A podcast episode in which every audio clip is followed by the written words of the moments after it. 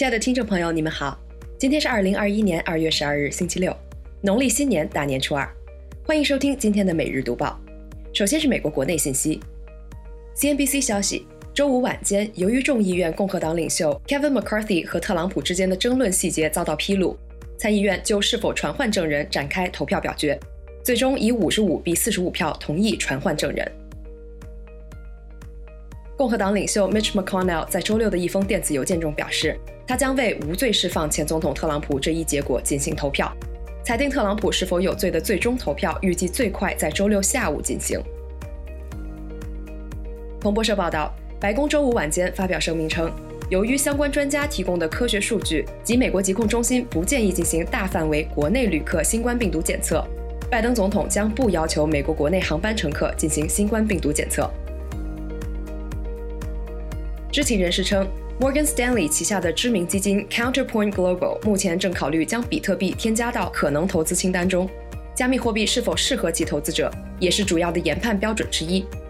如果增加比特币投资，该基金将必须分别获得公司和监管机构的批准。路透社消息，白宫周五透露，拜登总统的幕僚已对关塔纳摩军事监狱进行正式审查，重启对该争议性设施进行关闭的计划。拜登计划在他离任前关闭关塔那摩。接下来是来自中国的最新消息，《环球时报》消息，中科院近代物理研究所独立自主研制的加速器驱动的善变系统 ADS 取得新进展，其关键系统超导直线加速器样机在国际上首次实现数流强度十毫安，连续波质子数一百七十六千瓦运行指标，并于十二日凌晨两点二十实现十毫安速流稳定运行。央视新闻报道，除夕当天，银联网络交易额达到三千五百七十二亿元，交易笔数同比增长百分之十点四。澎湃新闻消息，据公安部交通管理局通报，全国道路交通流量持续保持低位运行，交通安全形势总体平稳，高速公路、干线国道通行秩序正常。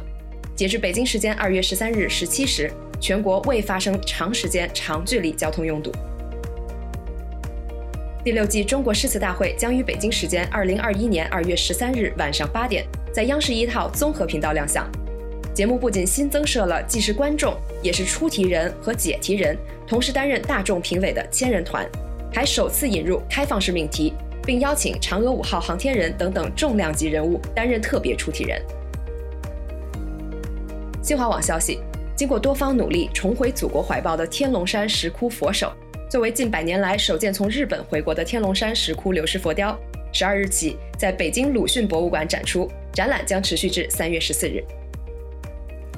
最后，我们来看看国际方面。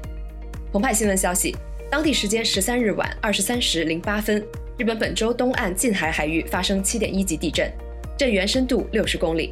东京地区震感强烈，晃动时间持续约一分钟。根据初步地震参数判断，地震可能会在震源周围引发局部海啸，但不会对中国沿海造成影响。路透社消息，缅甸军政府周六暂停了限制军警在未经法院批准的情况下拘留嫌疑人或搜查私人财产的法律，并下令大规模逮捕支持抗议活动的知名人士。牛津大学周六宣布，校方与阿斯利康将共同展开一项研究。以评估阿斯利康新冠疫苗对六至十七岁人群的安全性和免疫反应。研究将招募约三百名志愿者，预计本月将进行首次接种。阿斯利康计划在今年生产三十亿剂新冠疫苗。环球网消息，印度当地时间二月十二日下午，一家鞭炮厂发生爆炸，造成至少十九人死亡，数十人受伤。印度总理莫迪宣布，每名死者的家属将获得二十万卢比赔偿金。折合约两千七百五十五美元。当地时间二月十三日，意大利新任总理马里奥·德拉吉携内阁成员在总统府宣誓就职。大联合政府中共有二十三名部长，其中八人为技术官僚。依照法律程序，新政府将于下周前往参众两院寻求信任投票。以上就是今天为您精选的读报内容，感谢您的收听，祝您牛年大吉。我们明天同一时间不见不散。